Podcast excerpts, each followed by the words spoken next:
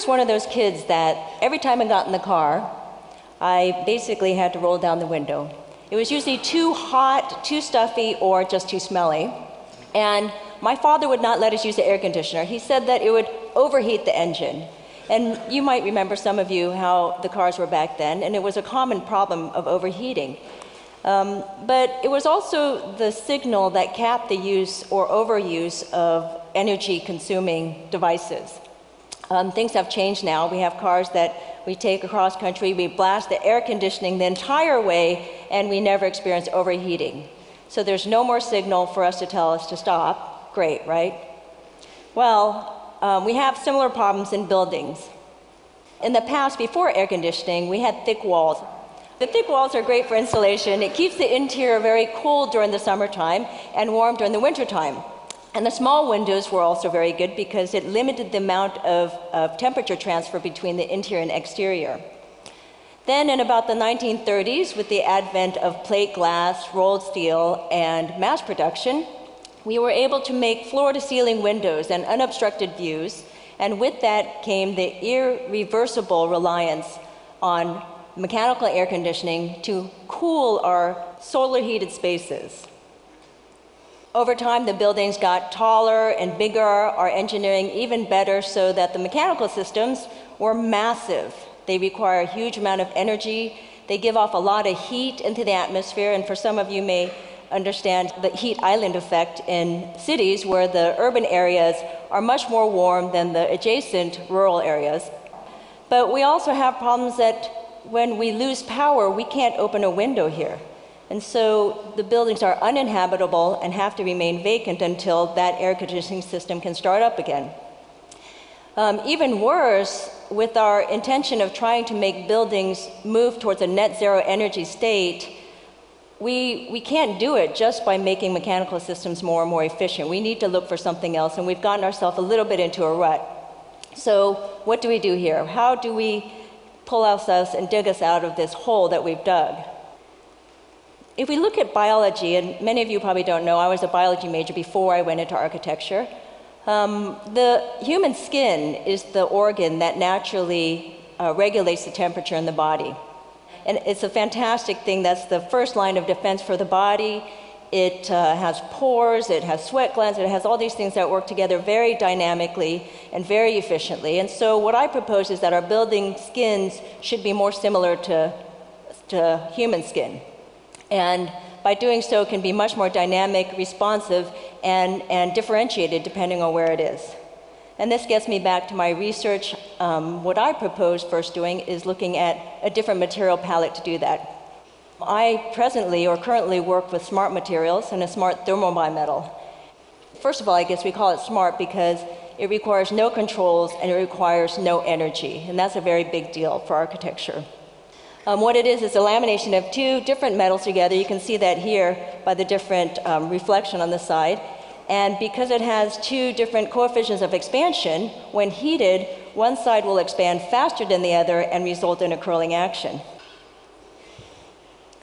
So in early prototypes, I built these surfaces to try to see how the curl would react to temperature and possibly allow air to ventilate through the system. And in other prototypes, did surfaces where the multiplicity of having these strips together can try to make bigger movement happen um, when also heated. And currently have this installation at the Materials and Application Gallery in Silver Lake, close by, and it's there till August if you want to see it. It's called Bloom, and the surface is made completely out of thermal bimetal.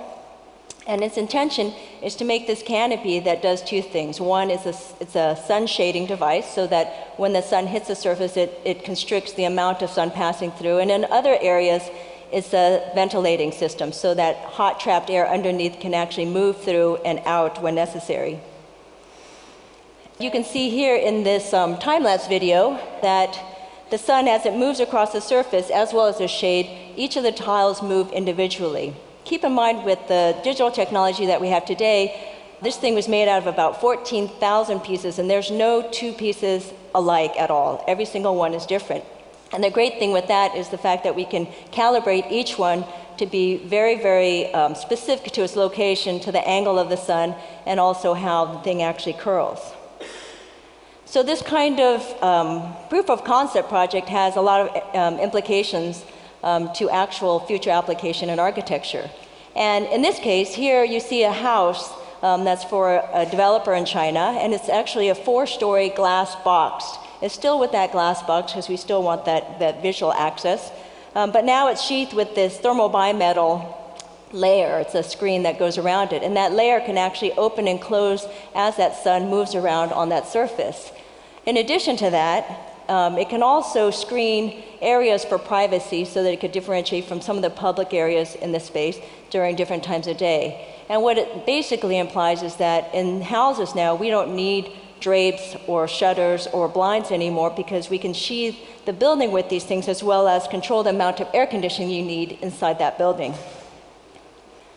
I'm also looking at trying to develop some building components for the market. And so here you see a pretty typical um, double glazed window panel. And uh, in that panel, between those two pieces of glass, that double glazing, I'm trying to work on making a thermal bimetal pattern system so that when the sun hits that outside layer and um, heats that interior cavity, that thermal bimetal will begin to curl. And what actually will happen then is it'll start to block out the sun in certain areas of the building and totally if necessary. And so you can imagine even in this application that in a high-rise building where the panel systems go from floor to floor up to 30, 40 floors, the entire surface could be differentiated at different times of day depending on how that sun moves across and hits that surface. And these are some later studies um, that are working on right now that are on the boards, um, where you can see in the bottom right-hand corner with the red, it's um, actually smaller pieces of thermal metal, and it's actually going to, tr- we're trying to make it move like cilia or eyelashes. Um, this last project is also a component. It's um, the, the influence, and if you have noticed, one of my spheres of influence is biology, is from uh, grasshopper. And grasshoppers have a, a, different kind of breathing system. They breathe through um, holes in their sides called spiracles. And they bring the air through, and it moves through their system to cool them down. And so in this project, I'm trying to look at how we can consider that in architecture too, how we can bring air through holes in the sides of a building. And so you see here some early studies of blocks where those holes are actually um, coming through, and this is before the thermal bimetal is applied.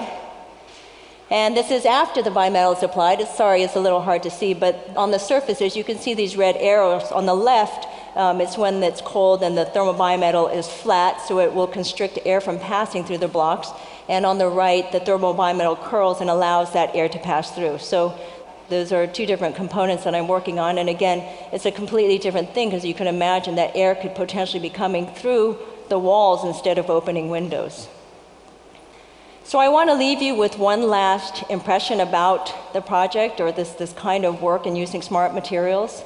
When you're tired of opening and closing those blinds day after day, when you're on vacation and there's no one there on the weekends to be turning off and on the controls, or when there's a power outage and you have no electricity to rely on, these thermal bimetals will still be working tirelessly, efficiently, and endlessly.